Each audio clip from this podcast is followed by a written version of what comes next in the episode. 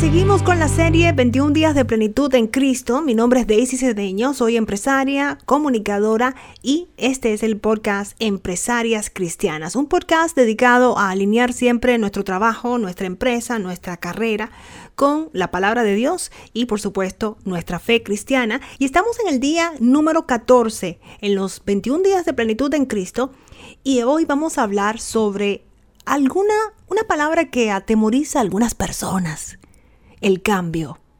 Sí, tal vez para ti no, tal vez para ti sí. Hay personas que le tienen un poquito miedo a los cambios, lo ven como un reto. Estaba oyendo una conferencia de Joyce Meyer, que es una pastora muy reconocida en Estados Unidos, y ella hablaba de eso y me pareció tan interesante lo que dijo.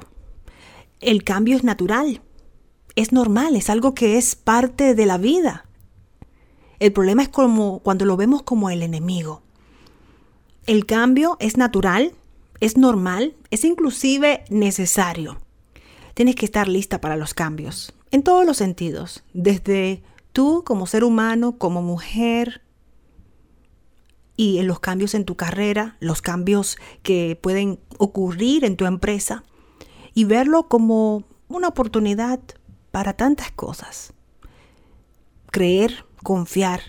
Y a veces cuando el cambio trae conflicto, es una oportunidad para la conversación de algo que no está trabajando, pero hay que analizar por X razón. Y además la vida es mucho más interesante cuando hay cambios, o sea, eso es parte de la vida. Lo que pasa es que a veces como que nos sacan de nuestra zona de confort. Y salir de nuestra zona de confort es tal vez lo mejor que nos puede pasar en la vida para poder crecer, para poder desarrollarnos como individuos, como empresarias, como seres humanos, como mujeres cristianas. El cambio es a veces necesario. Y la pregunta tal vez no es por qué, sino para qué. Yo sé que han escuchado esto anteriormente. ¿Para qué? ¿Para qué está pasando esto? ¿Qué va a salir de todo esto? Y yo sé que hay cambios que son difíciles cuando hay una pérdida, cuando tienes que eh, transformar tu vida, mover todo lo que estabas acostumbrada a hacer. Pero resistir al cambio cuando no hay otra opción solo conlleva al sufrimiento. Y el sufrimiento tiene tres facetas.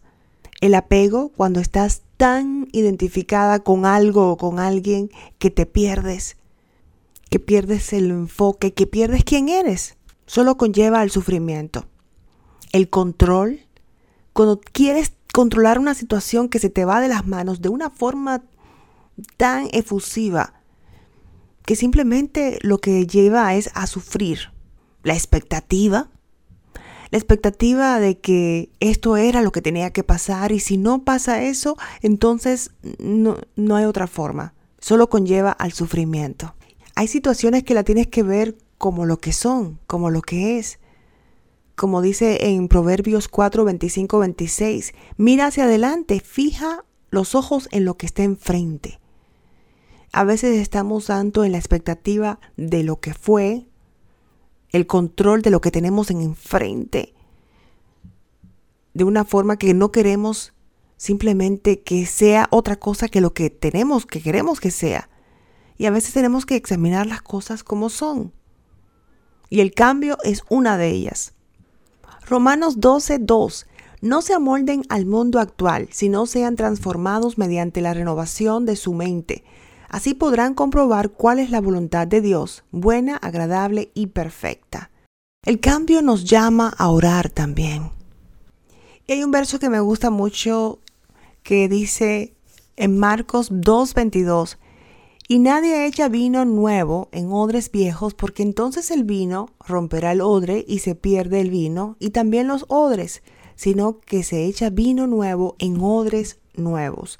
Y lo que me dice este verso es que a veces tenemos que cambiar, dejar lo viejo atrás para poder empezar cosas nuevas en todos los sentidos. Y eso es simplemente lo que es el cambio diferentes temporadas en nuestras vidas, diferentes situaciones donde tenemos que crecer.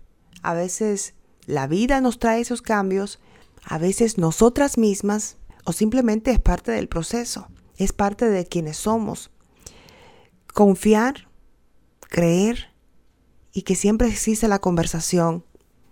Darnos cuenta nuevamente, lo repito, de que el cambio es natural, es normal, es necesario y a veces es simplemente parte del proceso para llegar a nuestros objetivos.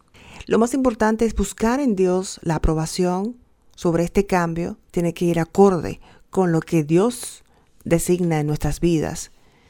Y también muy importante, dejar este cambio en las manos de Dios.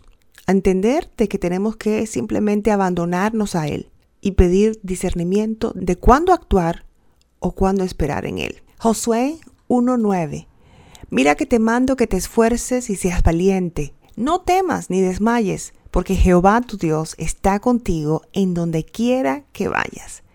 Y el reto del día de hoy es examinar algunos cambios que has tenido en el pasado y que has visto la mano de Dios y dar gracias por eso.